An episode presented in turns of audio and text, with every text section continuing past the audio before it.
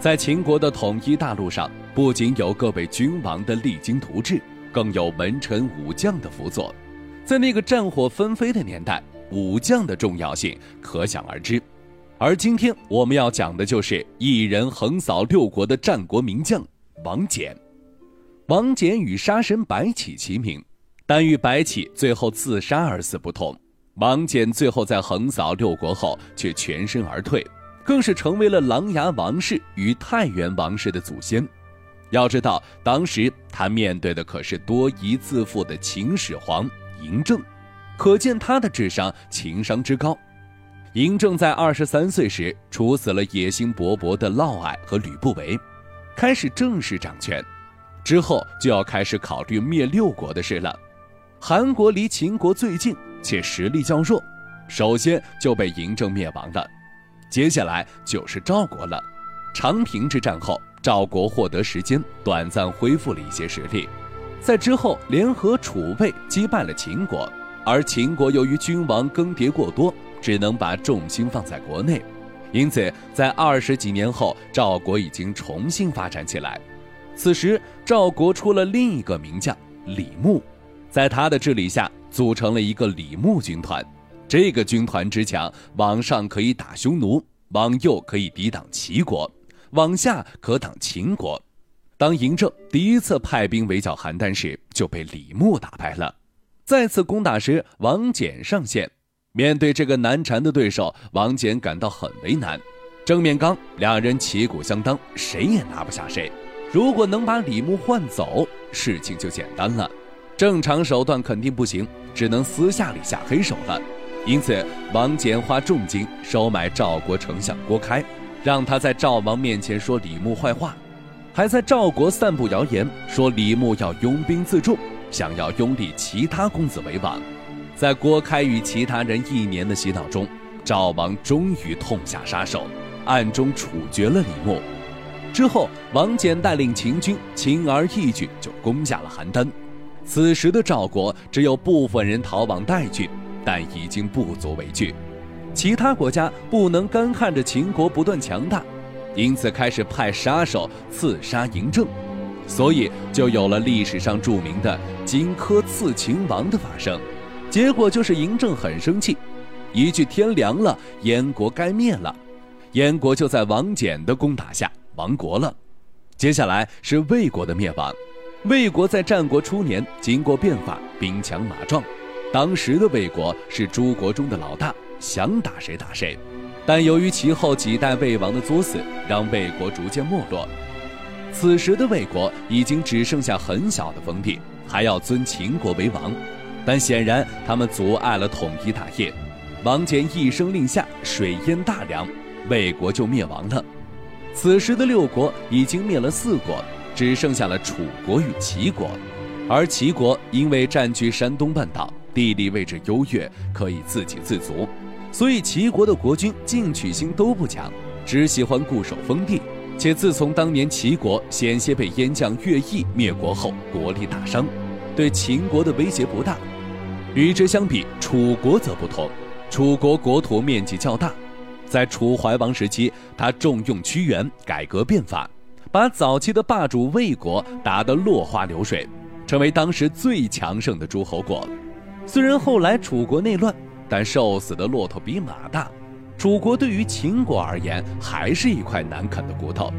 更重要的是，因为内乱，当时的楚国是一种类似于现在联邦的形式，各地的自主权较高。楚王虽然重要，但并不会因为楚王死，楚国就灭亡，他们只会迅速推举出新的楚王。所以，秦军想要彻底灭掉楚国，必须先消灭那些地方诸侯势力。面对这一大难题，秦始皇开朝会商量灭楚。他询问各位武将，如果想要灭掉楚国，需要多少士兵？王翦回道：“非六十万人不可。”因为他知道楚国占据地利，更重要的是楚国之人英勇善战，只有大军强攻才可能打得下来。但秦始皇显然并不满意。前面的诸侯国那么轻而易举就被灭了，可没见有多难，因此用不着如此看重楚国。更何况当时的秦国总共兵力差不多就是六十万，如果都给了王翦，感觉不太放心。谁知道王翦会不会拿到兵权之后反过来攻打秦国？因此两人不欢而散。之后，王翦就告病回乡，而此时年轻的李信，根据他之前灭燕的经验，张口就说他只需二十万人就可以灭掉楚国。两相比较。秦始皇当然选择李信，之后派遣李信与蒙恬二人去攻打楚国，谁知两人却遇项燕诱敌深入，此战秦军大败，更是有七个都尉被俘。秦始皇收到消息后，立即亲往王翦家里请他出山。王翦此时提出要六十万士兵才能出山，秦始皇答应，但王翦带领士兵到达楚国后。并不急着出兵攻打，而是在原地休养生息，甚至投食为乐。这样的日子持续了一年，楚军从最开始的严阵以待，到后来的习以为常，但楚国国内却坐不住了，因为一整年的对峙消耗的物资是庞大的。秦国可以举全国之力支持王翦，楚国却不能一直这样耗下去。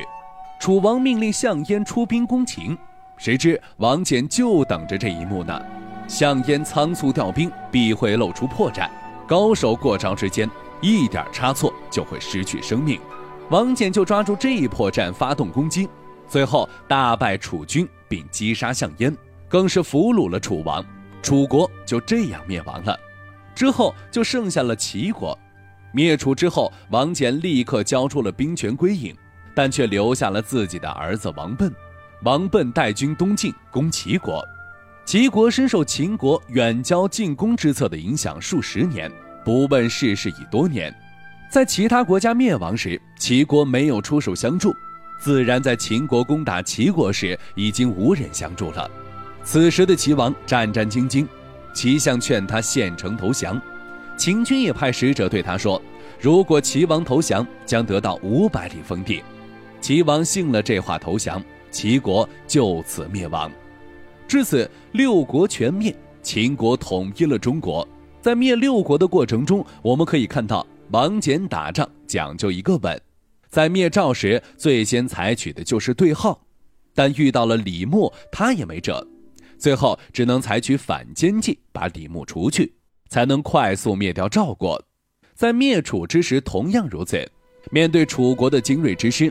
王翦却一直与项燕耗了一年之久，才让楚国在耗不起的状况下仓促起兵，最后被打败。更别说在攻灭齐国时，他的儿子王贲延续他的思想，不战而屈人之兵，不费一兵一卒就拿下了齐国，最大程度地保留了秦国的兵力，也为后来的北伐匈奴、南征百越提供了军力支持。